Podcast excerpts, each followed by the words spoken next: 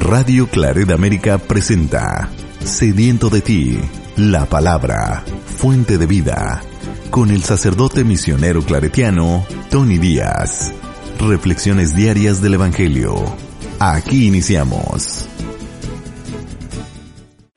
Bienvenidos hermanos a nuestras reflexiones bíblicas de las lecturas del día. Hoy es lunes de la semana entre la solemnidad de la Epifanía y el bautizo del Señor, así es como la Iglesia nombra esta semana después de la temporada navideña, la semana después de la Epifanía y antes del bautizo del Señor.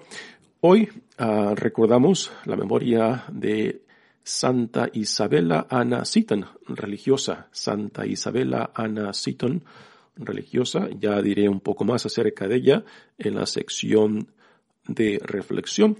La primera lectura de hoy viene de la primera carta de San Juan, capítulo 3, versículos 22 al capítulo 4, versículo 6.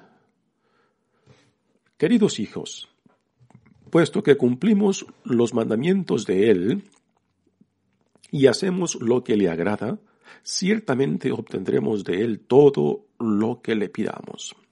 Ahora bien, este es su mandamiento, que creamos en la persona de Jesucristo, su Hijo, y nos amemos los unos a los otros, conforme el precepto que nos dio.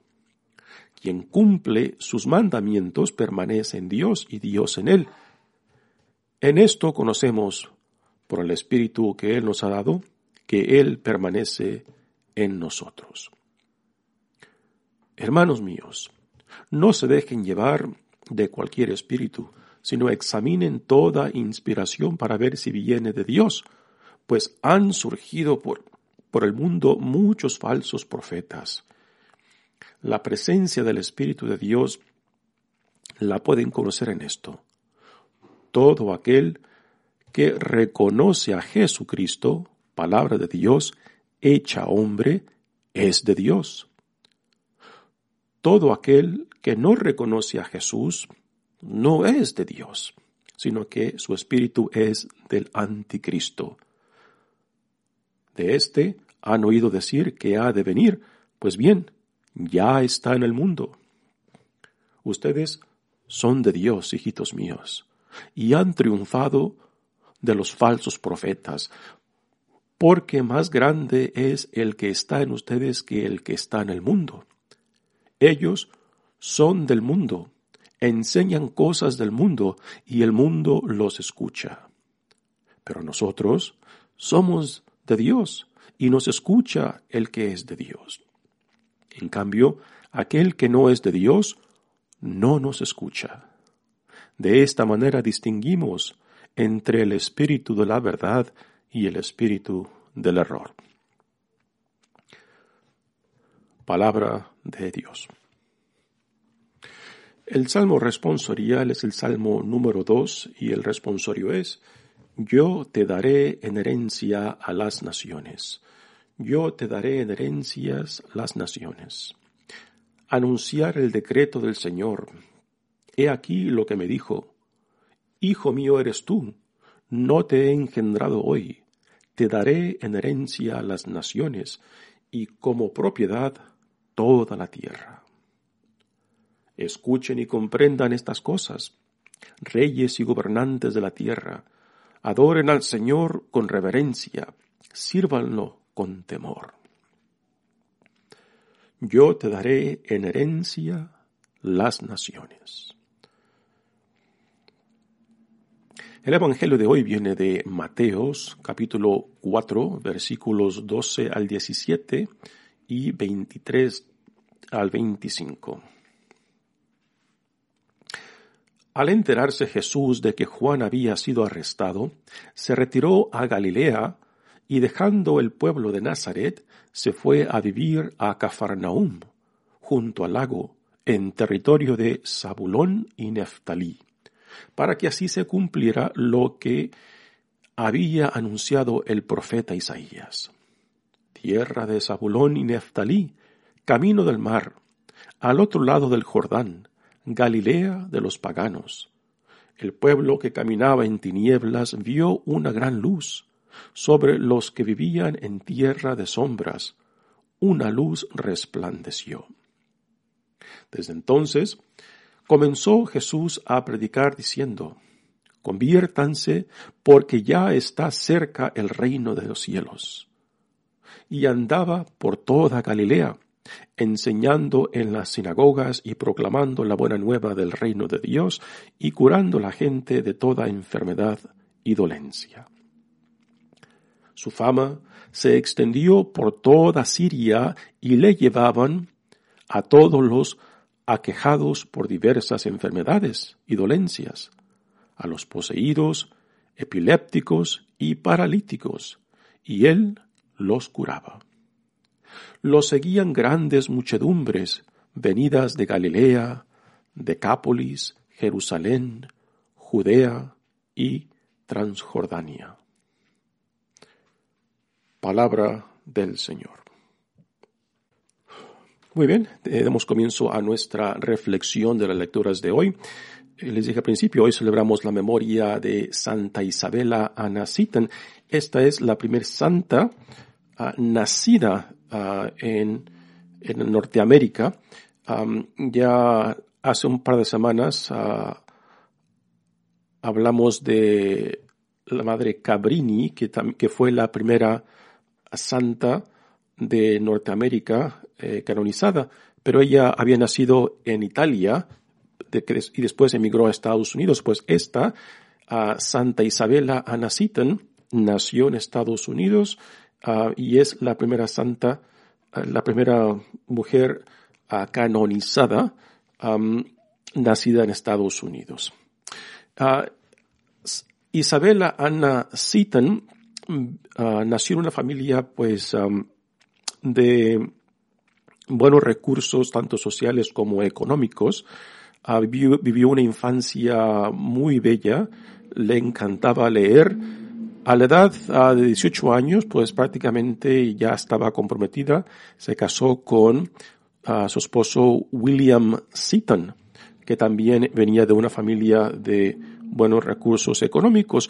Vivió, vivió uh, varios años uh, muy feliz, casada, pero no le duró mucho esta felicidad porque después de cinco años eh, su, su, esposo William Seaton eh, perdió su negocio y después también perdió su salud y esto la forzó a ella y a William a emigrar a Italia por cuestiones de salud y tristemente pues en Italia ahí muere su esposo William Seaton.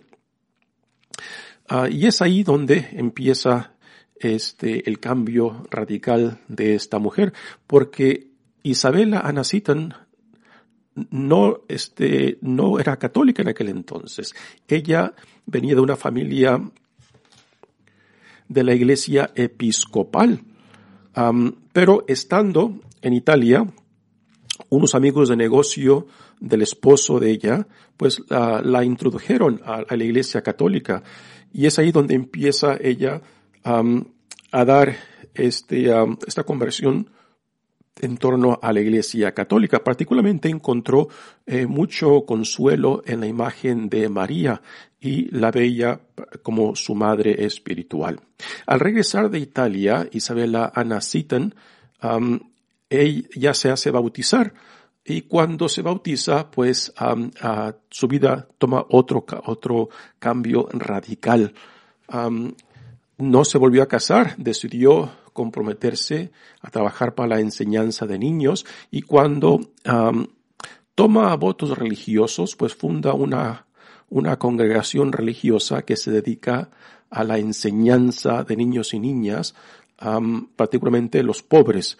Ah, fue la pionera en crear en crear escuelas católicas para, para niñas particularmente. Hoy en día, ah, por lo menos seis órdenes religiosas de mujeres em, pueden trazar sus raíces de orígenes a esta interesante, impresionante mujer, a Santa Isabela Ana Seaton. muy bien, pasemos ahora a la reflexión de las lecturas del día. Seguimos leyendo la primera carta de Juan. Dice, queridos hijos, puesto que cumplimos los mandamientos de Él y hacemos lo que le agrada, ciertamente obtendremos de Él todo lo que le pidamos. obtendremos todo lo que le pidamos, ¿no? Y hay que saber entender estas palabras de Juan. Eh, no significa de que Dios nos va, a conceder todo capricho que le pongamos, ¿no? Ah, que tampoco significa de que Dios nos va a conceder cuanto le pidamos o invoquemos en nuestras oraciones. Todo esto eh, encaja dentro de la voluntad y providencia de Dios. Dios nos concederá lo que Dios desea para nosotros. Y todo cuanto le pidamos, pues tiene que encajar dentro de su santa y divina voluntad. Y que nuestra vida tiene que ser vista dentro, dentro del trasfondo de su divina providencia, ¿no? Así que ah, hay que saber entender esas palabras de que Dios nos dará cuanto le pidamos. Dice, ahora bien, este es su mandamiento. Y ahora viene viene este, una expresión del mandamiento de Dios que ya lo hemos escuchado varias veces, pero que yo creo que vale la pena repetirlo porque aún, aún hoy en día, aún hoy en día, esta forma de entender el mandamiento de Dios, yo creo que se nos escapa. Aún tenemos la tendencia de reducir a la fe o la religión simplemente a cuestiones intelectuales o emocionales o simplemente una relación con Dios que está desligada de la relación con el prójimo. Y aquí el autor de esta primera carta de Juan pues hace una conexión explícita y sólida entre, entre Dios, entre nuestra relación con Dios que tiene que llevarnos a la relación con el prójimo, dice. Ahora bien, este es su mandamiento, que creamos en la persona de Cristo, su Hijo, que creamos en la persona de Cristo, su Hijo.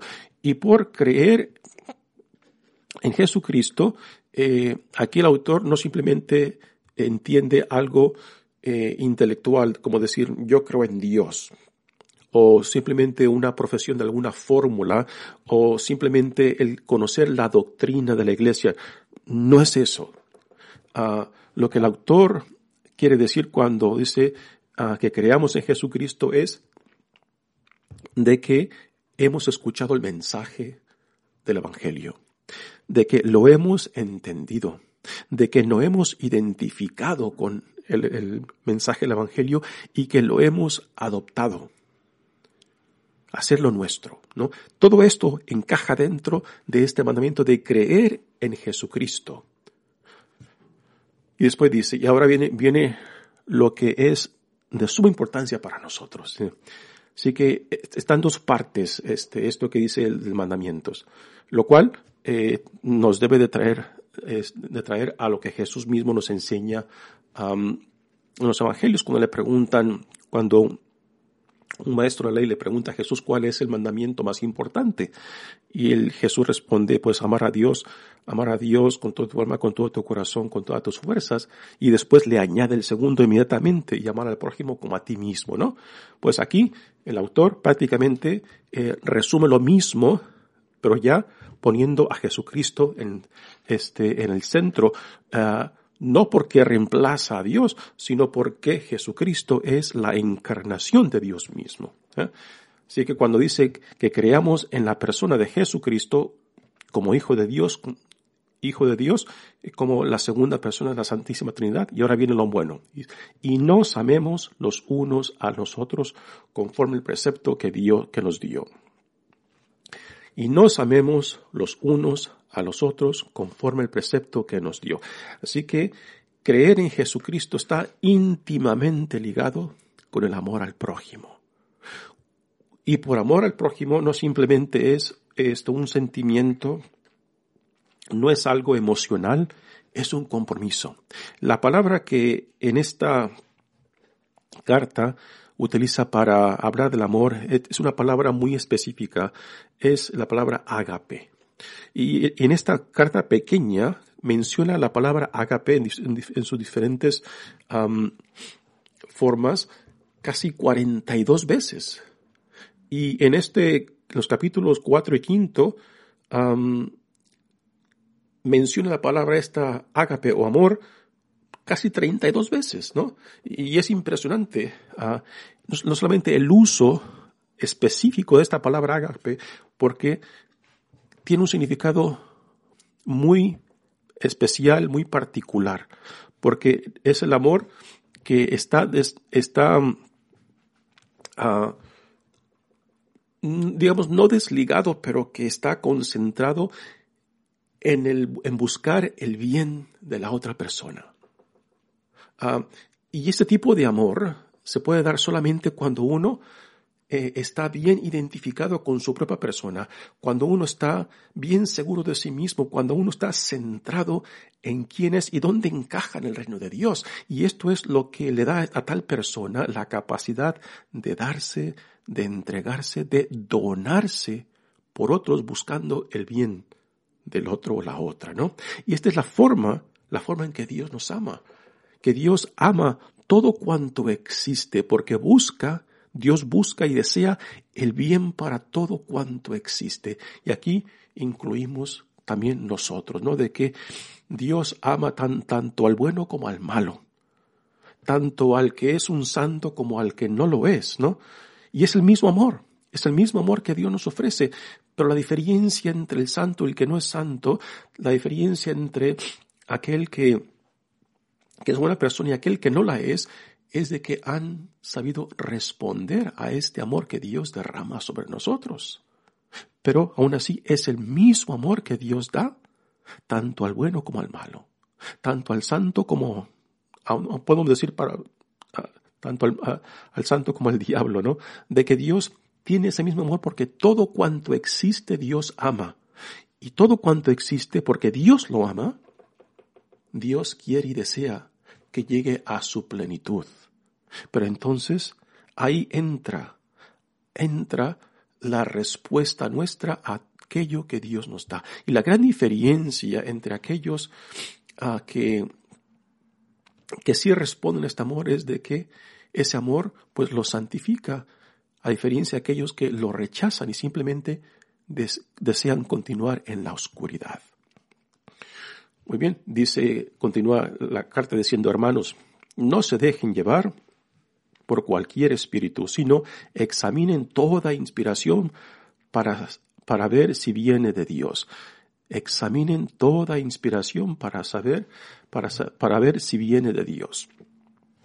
Este es eh, un, consejo muy interesante porque tenemos una capacidad impresionante para autoengañarnos. Déjenlo repito. tenemos una capacidad impresionante para autoengañarnos. Y no digamos más de que también tenemos una capacidad de dejarnos engañar desde fuera. De por personas que, que, nos pueden, que nos pueden hablar bonito, por personas que, que quizás afirmen lo que buscamos y que fácilmente nos dejemos engañar, ¿no? Por eso, aquí el discernimiento de espíritus, de lo cual habla mucho un, digamos, San Ignacio de Loyola, que en sus ejercicios eh, hace, hace hincapié ante esta parte, ¿no? De discernir de dónde provienen nuestras ah, intuiciones, de dónde provienen nuestros deseos, de dónde provienen nuestros planes, ¿no?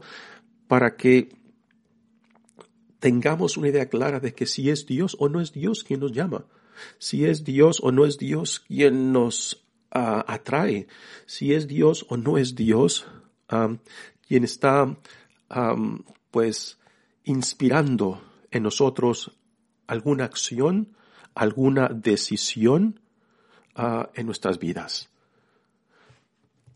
Continúa la carta diciendo, la presencia del Espíritu de Dios la pueden conocer en esto.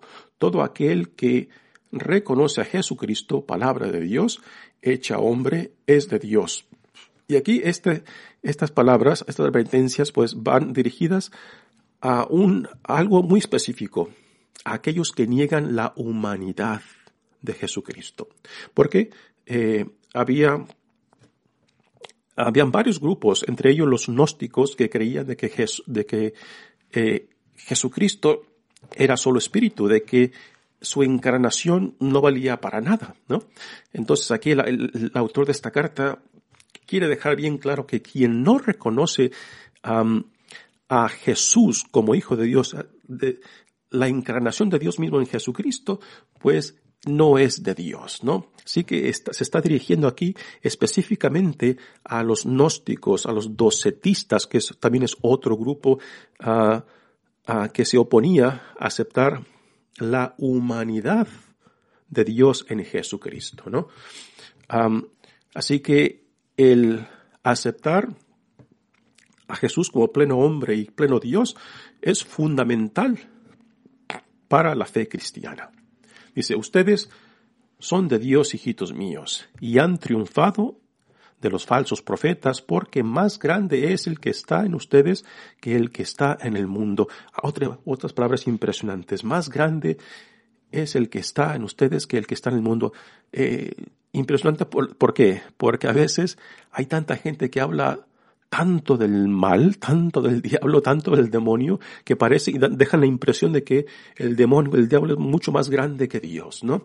Y, um, y aquí, este, el autor de esta primera carta os deja bien claro, ¿no? Sí, en el mundo hay tentaciones, sí, en el mundo hay cosas que se van a interponer o que van a contradecir o que van a atacar o que van a oponer a lo que Dios está haciendo en el mundo, pero Dios es mucho más grande, ¿no? Y grabarnos esto en el corazón es de suma importancia, ¿no? Para no dejarnos eh, caer en la desesperación o pensar que el demonio, el diablo, es mucho más grande que Dios, ¿no? O mucho más grande que mis pecados, o mucho más... Ah, dice, ellos son del mundo, enseñan cosas del mundo y el mundo los escucha, pero nosotros somos de Dios y nos escucha el que es de Dios. En cambio, aquel que no es de Dios no nos escucha. Muy bien, pues una, una carta muy interesante. Seguiremos leyendo más acerca de esta carta en, esta semana. Pasemos ahora al Evangelio de hoy que viene de, de Mateos. Y aquí tenemos a Jesucristo que después de que Juan el Bautista ha sido arrestado, pues aquí en, en, Mateos particularmente vemos esta transición de que Jesús ahora pasa al frente, al frente de este, si podemos llamarle movimiento, que Dios lo empieza con, ah, con Juan Bautista y que al ser arrestado él, pues Jesús pasa al frente para continuar este gran proyecto de salvación, ¿no? Ah, y así que Jesús se entera de que, que, que, Juan ha sido arrestado y entonces se muda, se mueve de su pueblo de Nazaret a Cafarnaúm. Cafarnaúm que es un, es una aldea pesquera en este, en el lago de Galilea. Y Jesús pues convierte a Cafarnaúm en su centro de actividad en la región de Galilea. Galilea está al sur de Jerusalén y es algo muy impresionante de que Jesús haya empezado su ministerio público en Galilea. Galilea no es el centro religioso del judaísmo. El centro del, del el centro y, ombligo del judaísmo está en Jerusalén, que gira en torno al templo de Jerusalén. Y sin embargo Jesús no. Jesús, su vida se desenvuelve en la región al norte, en la región de Galilea. Y es algo impresionante porque Galilea, Galilea pues este, eh, es una región ciertamente olvidada, olvidada por el resto del judaísmo, aunque estaba, estaba en su mayoría habitada por por judíos no era una región de importancia. Galilea también este, es una región donde se cruzaban eh, muchos caminos de comercio y donde hay cruce de comercio, pues también hay muchas ah, cruces de ideas, de religiones, porque el comercio siempre trae consigo también diferentes ideas, diferentes filosofías, diferentes ah, experiencias, ¿no? Y es, es muy interesante de que Jesús haga de Galilea su centro de actividad, que lo llevará a Jerusalén. Pero su vida gira en torno a esta región. Y aquí, pues, eh, el Evangelio de, Mateo nos dice que convierte a Cafarnaún en su centro de actividad. Ahí es donde conoce a sus primeros discípulos, entre ellos Andrés ah, y Simón y los hijos de Zebedeo, Juan y Santiago. Así que Jesús se muda de Nazaret a Cafarnaún. Y dice, desde entonces comenzó Jesús a predicar diciendo, conviértanse porque ya está cerca el reino de los cielos. Conviértanse porque ya está cerca el reino de los cielos. Este es prácticamente el mismo mensaje con el que, predicaba Juan Bautista, pero con una gran diferencia. Juan Bautista predicaba este mensaje de, ah, llamado a la conversión porque ya venía el Mesías, porque ya el reino de Dios está por inaugurarse. Pero en Jesús, este reino ya se inaugura. Este reino ya es realidad en la persona misma de Jesucristo.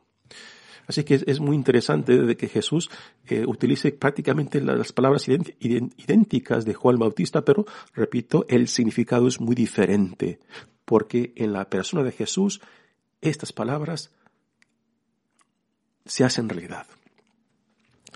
Y después también eh, de importancia estas palabras es la primera que dice conviértanse. La palabra conviértase este, en, uh, en, en, el lenguaje griego, que es el lenguaje original de los evangelios, eh, utiliza la palabra metanoia. Metanoia. Y esta palabra metanoia tiene un significado muy importante. Eh, en la traducción que, tenemos hoy dice conviértanse. Um, otras traducciones dicen arrepiéntanse. y la palabra metanoia significa de que por la gracia de Dios, tú te das cuenta de que estás orientado en una orientación, en una dirección equivocada. Y por la gracia de Dios te das cuenta que tienes que cambiar de orientación, tienes que cambiar de vida, tienes que cambiar de decisiones, de opciones por la vida. Entonces, la metanoia es reorientar tu vida hacia donde Dios te llama. Y ese reorientar, ese mover eh, tu vida de la orientación equivocada a la orientación en la cual Dios te indica, a eso se le llama conversión, a eso se le llama una reorientación movida por la gracia de Dios, ¿no? Y a eso es a lo que llamamos una conversión. No simplemente es arrepentirme, no simplemente decir lo siento, sino es que dejar, dejar que la gracia de Dios te reoriente según a lo que Dios desea de ti, según a lo que Dios te llama, ¿no? y tampoco quiere decir simplemente reconocer mis pecados. Eh, el convertirse o la metanoia tiene, tiene dos pasos. Dos pasos. El primer paso es reconocer que ando equivocado, reconocer que la he regado, reconocer que vivo en tinieblas, reconocer que vivo una vida en muerte, reconocer que ando perdido, reconocer que estoy enfermo, reconocer que ando simplemente perdido. Es el primer paso. El segundo paso es pedirle a Dios que después de que me ha dado la gracia para reconocer mi estado actual, me ayude ahora a reorientar mi vida hacia donde Él me llama. Tristemente, la mayoría de nosotros simplemente nos, este, nos enfocamos en el primer paso del reconocer nuestros pecados, reconocer que andamos mal, y ahí lo dejamos, ¿no? Pensamos de que solamente pedir perdón es suficiente. No. El segundo paso es tan importante como el primero. Y el segundo paso es pedirle a Dios que nos dé la gracia para reorientar nuestra vida hacia donde Él nos llama. Y sin este segundo paso, pues el primer paso a últimas termina siendo insignificante. Si no deseamos unir nuestra voluntad a la voluntad de Dios, si no deseamos eh, vivir bajo la providencia de Dios, bajo la voluntad de Dios. Así que todo esto encierra la palabra conversión o metanoia. Y andaba por toda Galilea enseñando las sinagogas.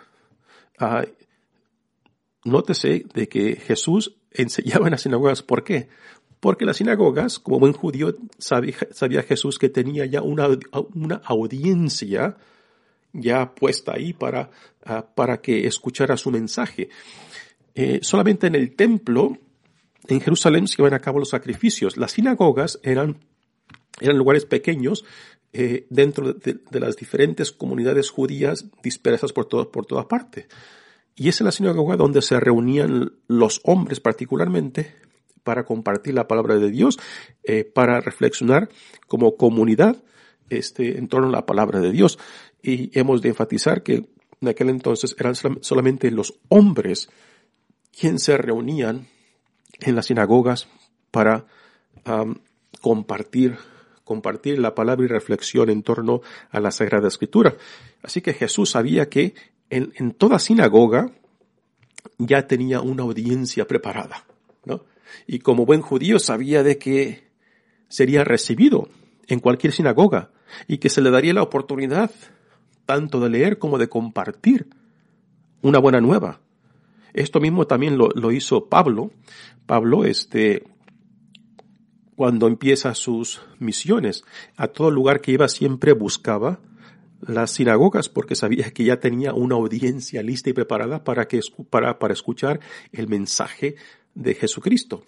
Y que aunque no fue recibido ah, en muchos, muchos lugares, sabía que el ir a las sinagogas como buen judío, pues también tenía ya la oportunidad preparada para compartir lo que, a lo que Dios lo había mandado. Muy bien, hermanos, pues um, mi nombre es Padre Tony Díaz, misionero claretiano, bello evangelio de hoy, el cual se nos introduce al principio de la vida pública de Jesús después de que regresa um, del desierto donde pasó 40 días siendo probado, ¿no? Y que después de que se entera que Juan Bautista ha sido arrestado, pues Jesús pasa al frente pasa y toma su lugar. Y es interesante cómo los eventos en torno a él, pues le van, lo van preparando, le van abriendo las puertas y le van indicando que el tiempo, el tiempo kairos, el tiempo de Dios, el tiempo clave ya está ahí. Y esto es algo muy interesante, cómo Jesús estaba al tanto del tiempo kairos de Dios. Que Dios los bendiga. Radio Claret América presentó Sediento de ti, la palabra. Fuente de vida, sus comentarios son importantes. Contáctenos en radioclaredamerica.gmail.com